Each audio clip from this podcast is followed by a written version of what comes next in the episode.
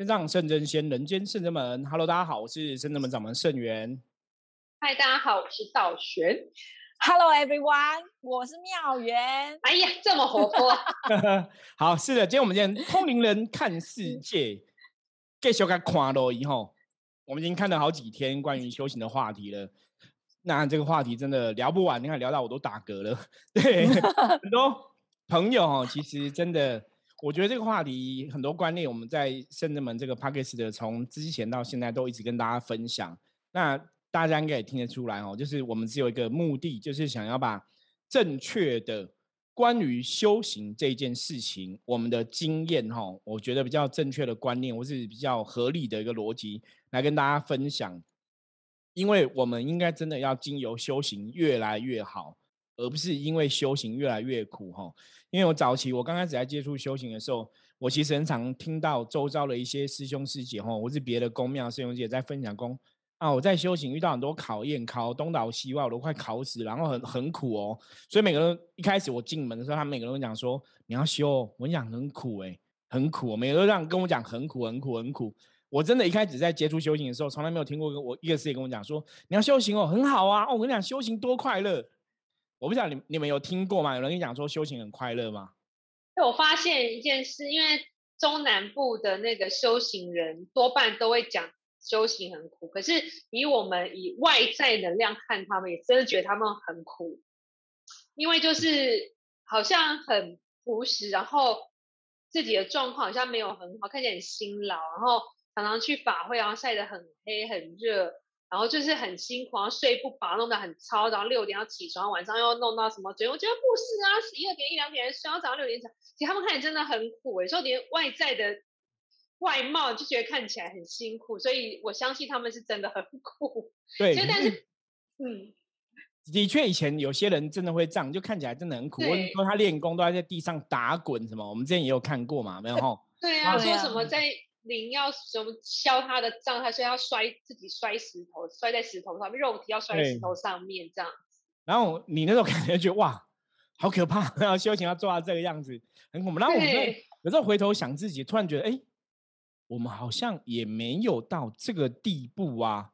然后我就而且我们都吹冷气。对我们吹冷气都行 哦，我们练功还有冷气可以吹，别人练功都没有冷气，我们还有冷气可以吹，其实是 很不一样哦。可是我我我觉得应该大家会讲很苦，有一个重点呐，是因为说很多时候他们在接触修行的朋友，像刚刚道远讲，也尤其有些可能中南部的朋友嘛，那他们其实是因为人生都遇到一个很苦的境界，所以才会去思考修行这个事情。所以我我换个角度来说好了，以前呢大家都觉得修行都很苦的原因，是因为说。很多时候，因为当我们人生真的是遇到一些挫折，我们人生很努力工作，我很努力付出，可是我还是诸事不顺，然后可能哎，结果后来人家跟我讲，可能是祖坟的问题，可能是风水的问题，可能是我们家神明没保佑，或是我可能遇到阿飘，反正就很多奇怪怪的问题哦。所以大家通常人类是这样，就是当你遇到很不顺的时候，你才会去思考到底有什么问题，然后来解决问解决问题嘛，哈。可是如果你都一直很顺，你现在就很好命啊！你的钱财很多，你通常这种人，你会感觉这种人好像很少人说他们要修行，你有发现吗？对他们会捐钱，但是不会修行。对啊，对，因为很少人这样说。你知道什么？因为表示说，因为其实他的灵魂在那个很好的状态之之下，他其实没有时间去思考修行这个事情。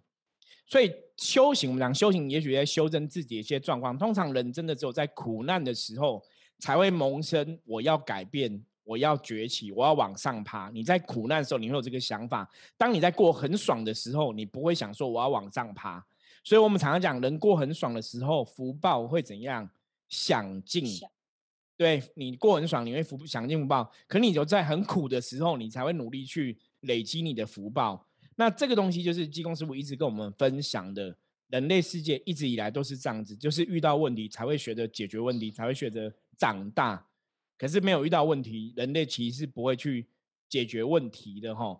所以这个东西在谈修行的一个关键，就是为什么以前我们常遇到说，哎，好像都是比方说生活，比方说离婚呐，哦，那我我以前也听很多老师啊，我的事业都败掉啊，哈，都事业都失败，然后才会去思考修行这一件事情。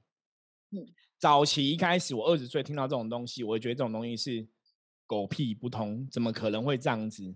就要修行，就一定要什么走到离婚啊，走到事业失败啊，然后就要考了东倒西歪啊，然后最后你才会萌萌生意志，你要往上爬。我以前其实不懂这个东西，你知道吗？可是后来我了解了，因为我会走一样的路。我刚刚正要说，对，真正的很多比较不像是遇到这很苦很苦来来修行，我们通常都是。真怀不错，工作不像妙言，然后工作很棒啊，什么什么，我以前工作也很好，然后来这边学，就是说，哎，我突然给你很好，加一点痛苦跟考验给你，是不是还可以想修？因为从你的好日子里面加一点酸，加一点醋，加点辣，加点苦，加点咸，对，那你还是不是可以这样继续走？这才是我觉得也是算很大的考验，这也是很大的考验，就让你开始有一些挫折出现了，那你要怎么坚定你的意志？这个东西很重要。我常常讲就是。唯有苦难，有的时候我们讲嘛，越苦哦。我举个例子来讲，比方说我们讲感情，感情所谓的真爱哈，我我问你们，你们觉得什么是真爱？我举两个例子，比方说一个是老公很有钱，然后你嫁给他，然后你又老你又觉得老公对你很好，觉得这是真爱；一个是老公没有钱，可是你跟他一起打拼，到有一天变有钱，你觉得哪个是真爱？第一个是真爱钱。真爱钱，OK，对，第二个才是真爱吧？对，因为我我要讲的重点是，我曾经跟很多朋友分享过，我说什么叫真爱？真爱就是对方没有钱，你还是真的很爱他；对方很过得很不顺，你跟他两个人骑着摩托车，你还是愿意陪伴他，表示你真的很爱他，你知道？因为你可以同甘苦。我觉得以前人讲同甘苦共患难，这这这才是真爱。可是如果你跟对方在一起的时候，你其实是。都很好的，你其实感觉你就是他，你没办法去同甘苦的话，我觉得那不是真爱。所以，我们换个角度来讲，我曾曾经圣智门神明跟我们讲过嘛，我们在交到很多朋友或善心的时候，我说圣智门的神要考验，如其基本上应该是考验我们，因为我们是神职代言人嘛。对，我觉得他在磨我们这些神职的服务人员，比较会让，就是为了考验我们的真心，他给我们很多苦苦难跟。磨练，比方说让你的经济状况变不好，像道玄刚开始来，本来经济从很好变很不好，反正人生什么都很 OK，然后就变很不顺。可是那个时候才是关键。哎呦喂呀！吓到一个桌子再翻过去。那时候关键是怎样？那时候关键是，如果神明都感觉上好像没有给你保佑，因为你要求财好像没有财，你要求感情好像没有感情，感觉上好像都没有保佑，那你还要相信吗？我觉得这个时候你还是选择相信，你叫才叫真的相信神。可是很多人的相信是很肤浅的。什么叫很肤浅？我相信神，神就要赐我财；我相信神，神就要让我事情顺利。可是如果我事情不顺，我就不相信神。这个是人性哦。我觉得这个是非常清楚。就对啊，我觉得这些信徒或是这些朋友讲的很正确。对啊，我拜神，神就要保佑我啊。神没有保佑我，就表他不灵，不灵我干嘛拜他？哎，好像很正确啊。可是我说对啊，所以你的观念错了。其实这是一个。我觉得圣智门跟其他团体最大的不同，你拜神，神就一定要让你有钱。所以如果神明没有让你有钱，神明就是错的。那这个表示你对神的了解太肤浅了，你知道吗？可是这表示你不是真的相信神，你只是拿要跟神怎样利益交换东西，对，利益交换。所以那不是真的信仰，这是错误的信仰观念。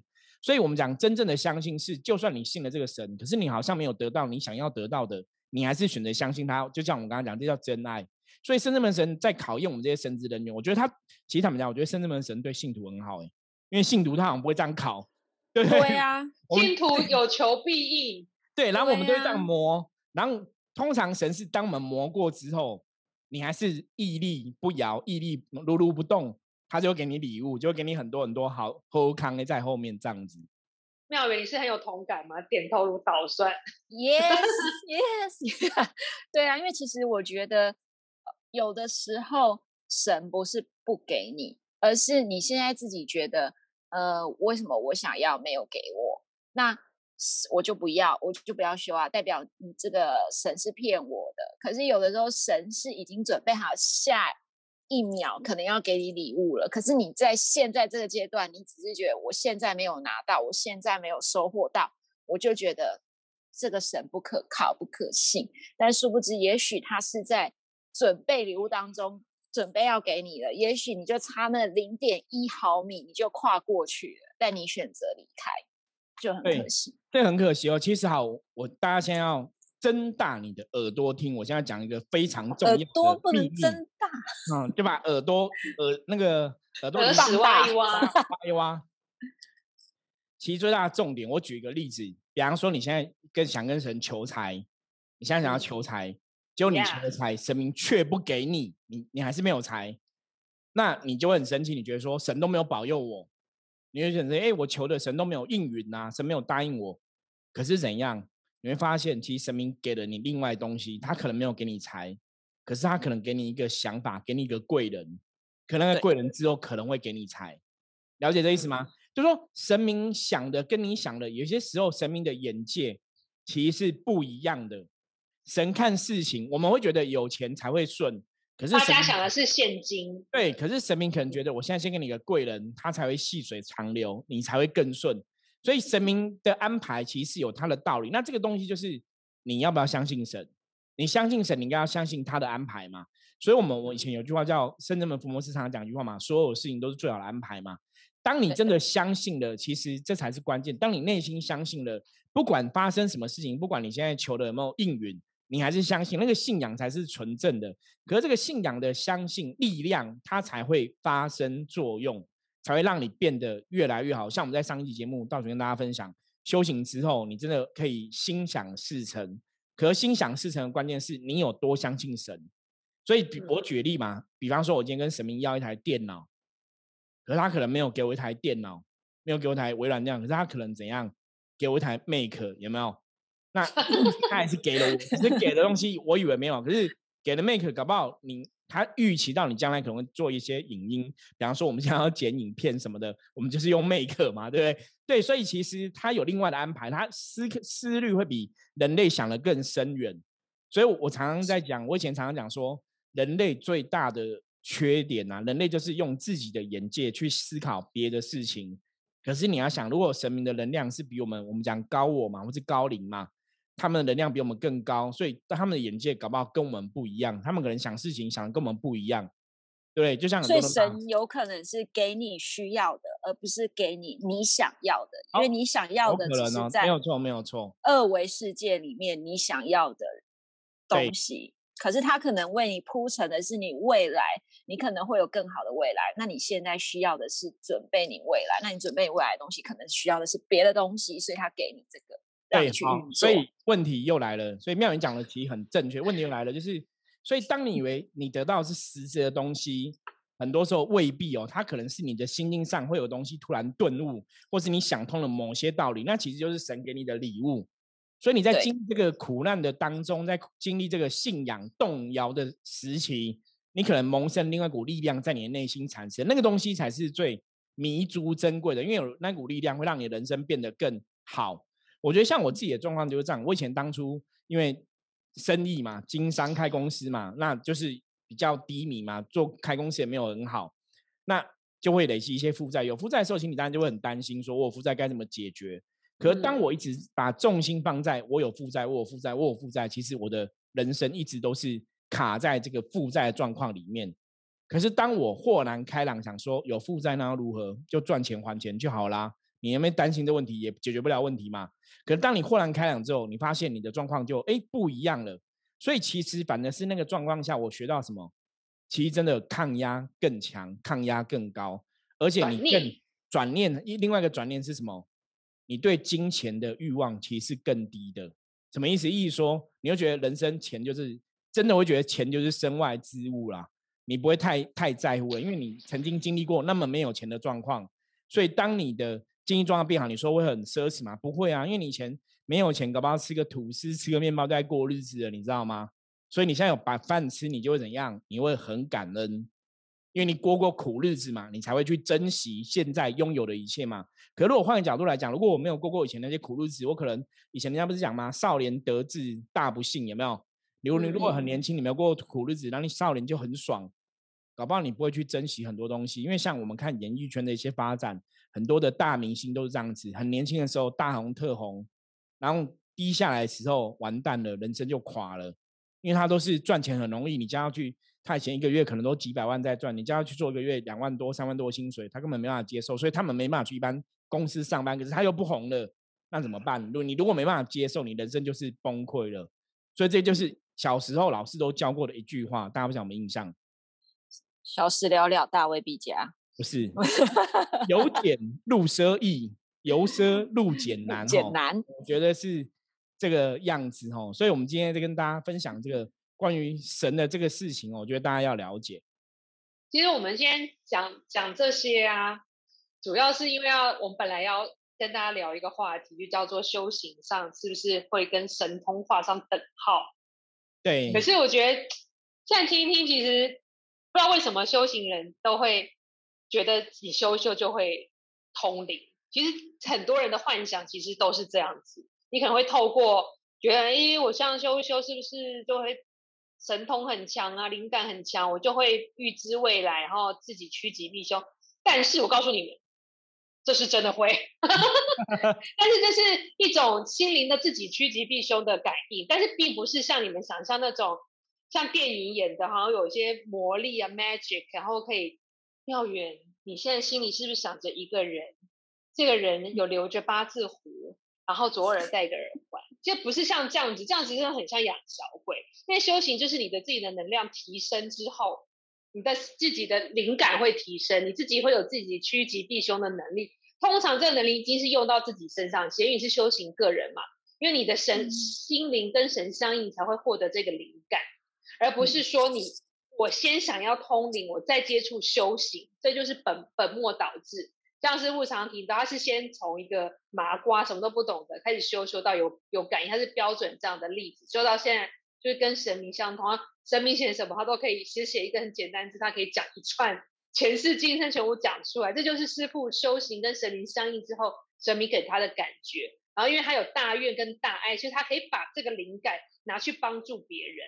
但是我们一般修行人，如果你自己大愿大概没有到那么多的话，你这个灵感确实是可以拿来保护自己。当你比如公司呃在旅行上，觉得要去哪去哪，你就会自己有想，哎，我今天好像应该要去往南走，去南部，好，不要去北部。也许你就帮自己趋吉避凶，躲过了一个小小的意外啊，等等，这是自己的部分。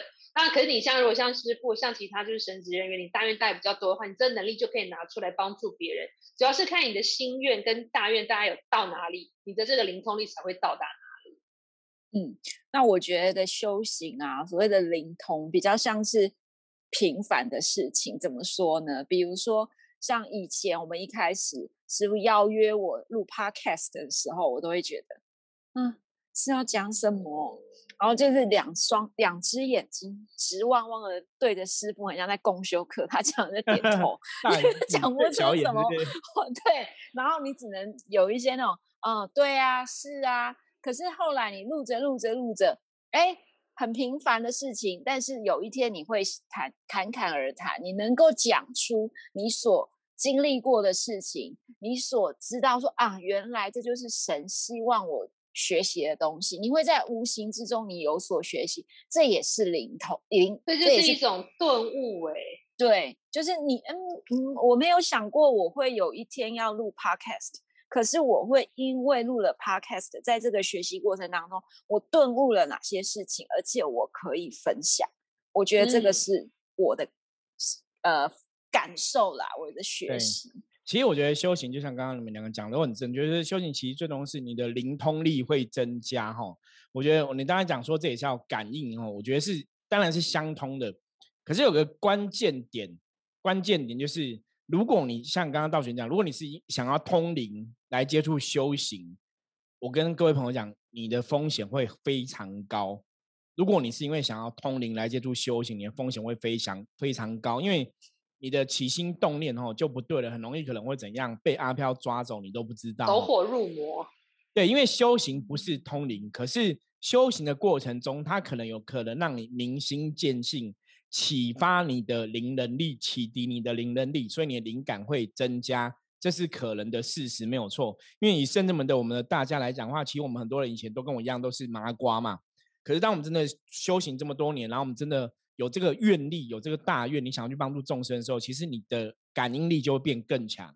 所以，我们曾经像很多佛经啊，上面都这样写：诸佛菩萨是因为有大愿才产生他的神通嘛。像观音菩萨也是因为有大愿所以后来才升起千手千眼，想要去圆满更多哦芸芸三千世界的众生哦，所以愿力会促使事情成真哦。所以我们在修行像生门生人们的法门里面，其实我们讲第一个最重要就是大愿第一哦，最重要就是地藏王菩萨精神，你要学习他的愿力。你比方说，我们想要去成就自己，让自己人生过得更好，或是帮助自己人生更有智慧，或是我们真的希望自己可以有能力去帮助别人。因为我们看到别人痛苦的时候，我们的确会于心不忍，我们的确会像观音菩萨一样，会觉得很难过。所以，我们想要帮助别人。当你有这么强的意念的时候，其实你的愿力出现了之后，你的灵通力才会出现。那我们不要讲别人，我讲我自己真实的例子。其实我就是这样子，才变从麻瓜没有感应变成有感应的人。因为我以前真的从小，我觉得有时候其实你现在回头想，这可能真的是灵魂的天性啊。因为到后来我真的接触修行的之后，认识很多修行的朋友啊，通灵的朋友都有吼。就大概会很多人讲说，啊，你看这样科行体上面什么行啊？你看这样嘛是做穷棍啊？你看这样乱乱，然后我就会听 听，我都觉得很有趣，因为我不知道嘛，以前我没有感应，听别人讲你的以前灵的状况，我都觉得很有趣。我觉得哎，大概嘛。可是我有一个观念是。如果那是我的过去，我应该自己会知道吧？你不会自己都不知道，然后都别人知道，这有点不合逻辑嘛？所以我以前不会很在意别人，可能他是通灵很厉害，他讲我怎么样，对我来讲那个都一点不重要，因为我其实也无法知道你讲的是真的还是假的，所以那个东西对我产生不了作用，我也不会因为有这个东西就很自满，因为搞不好你是胡乱的骗我的，因为我不知道嘛。可是后来我才发现，原来我这个性格其实是。一个重点的关键，所以我从以前呢，你跟我讲说我有很厉害会通灵讲，我也觉得哦好，就是也不在意这个问题啊。所以我从来我说我在修行过程中，我从来没有想说我想要通灵，我从来没有想说我要通灵，我要灵感，我要我要感应。因为我一直都没有嘛，所以我都觉得这个东西离我很远。就这个东西不是让我想要修行的原因。可是我以前想要修行，刚开始踏入修行的原因，我们在之前的节目有分享过，是因为我打坐产生了跟道道玄在上一讲到强烈的气动嘛。嗯，这我想要搞清楚为什么人会气动。我想搞清楚气动是怎么一回事。我想要搞清楚什么是灵动，因为我觉得太有趣了。我觉得这个事情太太特别了，太神奇了。所以我是因为这样子才。进入修行的法门，而不是说我想要去感应，我想要通灵。大家了解那个层层次哈？对，那是不同的。那我只是因为真的是好奇心呐，我充满好奇，我想要搞清楚这是什么，因为我觉得很特别。然后从这些的接触之后，我后来发现说，哦，好像真的宇宙之中有一股比人类还高的神奇能量存在。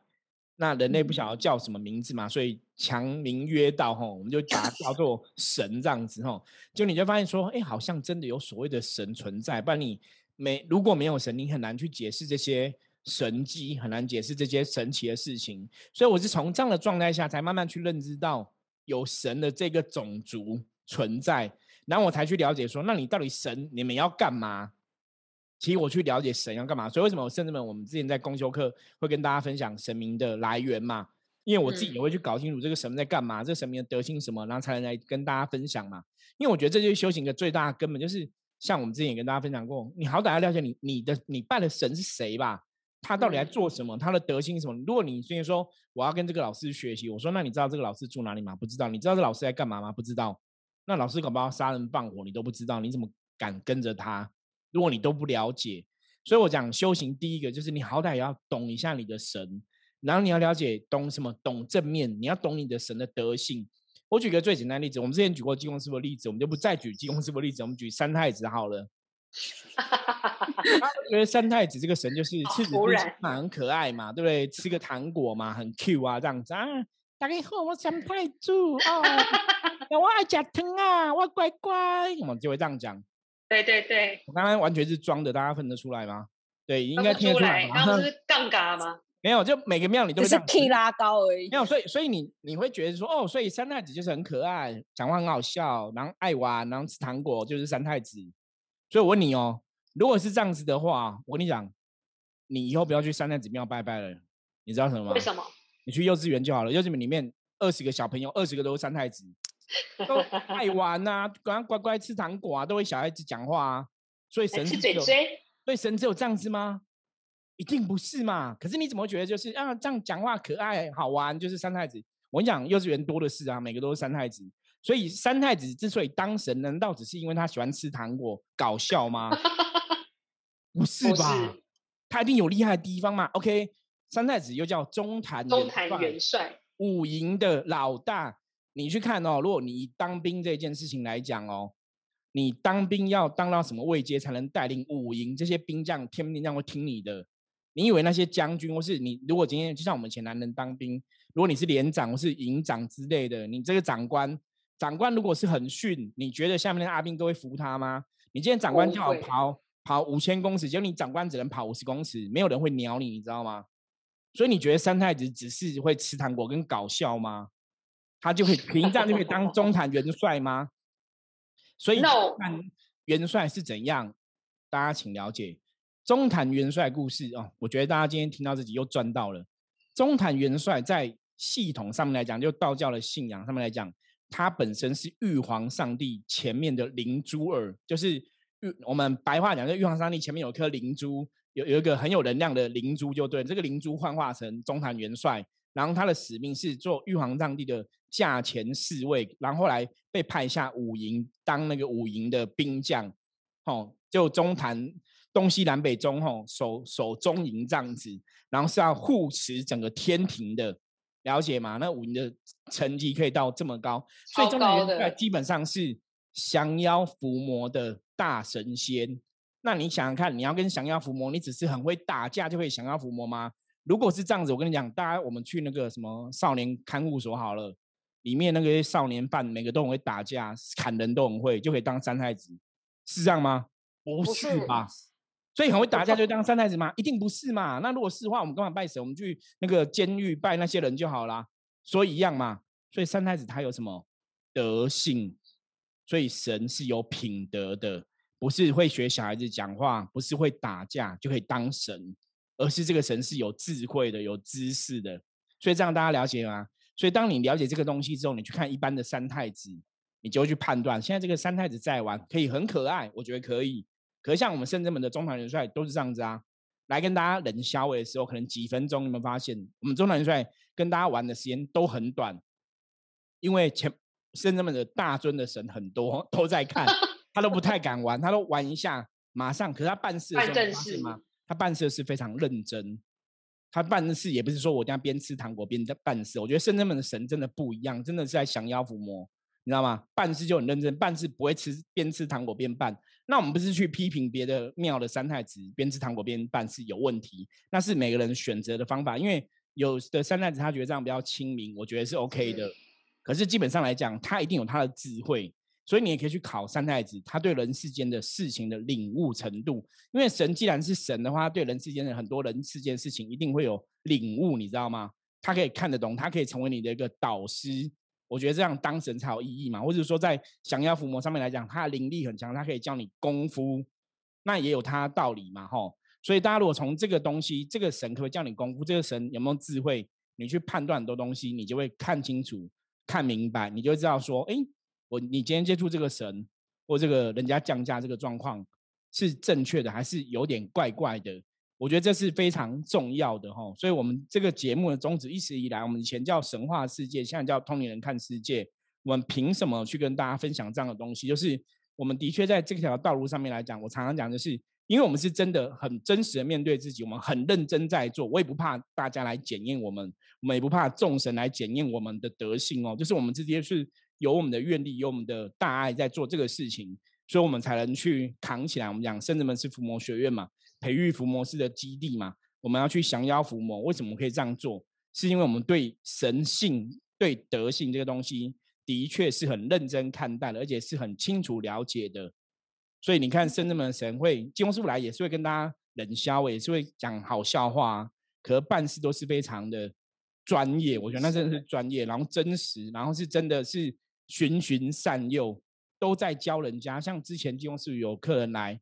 客人也是，好像有些客人其实就是因为你遇到问题嘛，比方说可能鬼打墙有没有？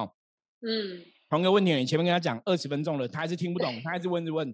可是旁边的可能服务的师兄姐都觉得，就算我们在修行，再怎么耐心，我们都快火气要上升了。可是你就发现说，基督师傅还是超有耐心的。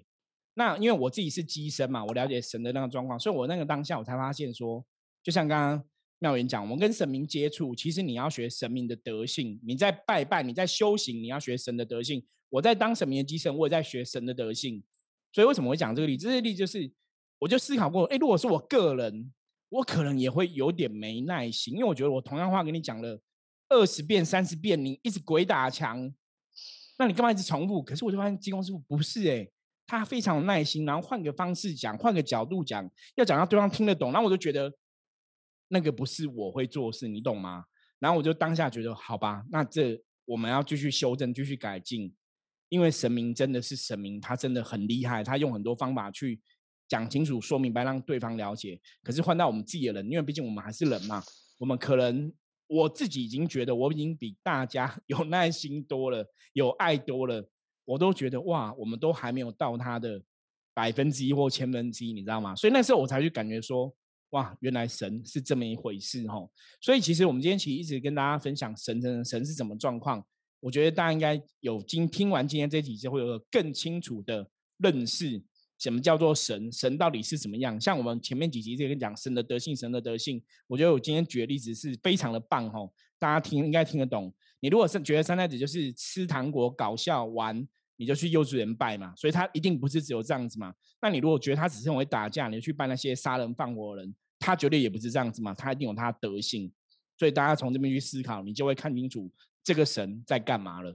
OK，嗯，好，我觉得还可以从另外一个角度跟大家分享，就是以现实层面，我们刚刚有讲到说，有一些人可能因为有一些想法需要神的帮忙，可是你可能去到一个地方，他可能跟你说，哎。你除了带天命之外哦，他可能跟你讲说，你以后可能是哪一尊神投胎转世或做了什么，然后所以呢，我现在命令你为什么什么什么大将军这种的。对哦，有妙人讲这个，我以前有听过，就是他们会这样子封说，因为你可能是。比方说像倒悬，你立马封吗？对对对，有让。比方说他说，那你是跟酒店玄女有缘，所以就封你为什么酒店玄女价钱大将军，然后你就觉得很开心哦。所以，这个东西还是要去去了解，是真的。你立马封，我有听过。对，好神奇。哦你都还没说什么东西，怎么会被人家封？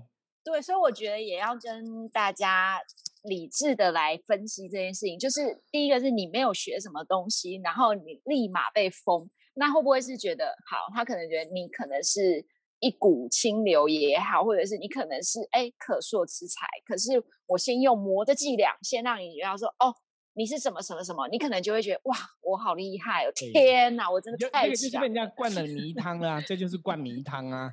然后你之后就被人家骗呐，哦，就会说那有被封过是不是？我没有。对，可是我以前有听朋友这样被封过了，然后你就被灌迷汤了。那灌迷汤之后，他可能这样说：因为你是这个九天玄女的大将军，所以你要买一个九天玄女的浮尘一万，因为大将军要有浮尘。那你九天玄女大将军，所以你要请他神回家拜他神五万。那你就会请对，因为他们接下来就这样。因为我以前听过是这个例子哦，不过我觉得这个相关例子其实还是很多。我们之后有机会来再来跟大家陆陆续来分享哦，宗教的一些乱象哈。那今天分享的话题哦，如果大家有任何问题的话，也欢迎加入圣子门来跟我们取得联系哦。希望大家对神明的信仰可以越来越有清楚的了解跟认知哦。我是圣子门掌门圣元，我们下次见，拜拜，再见。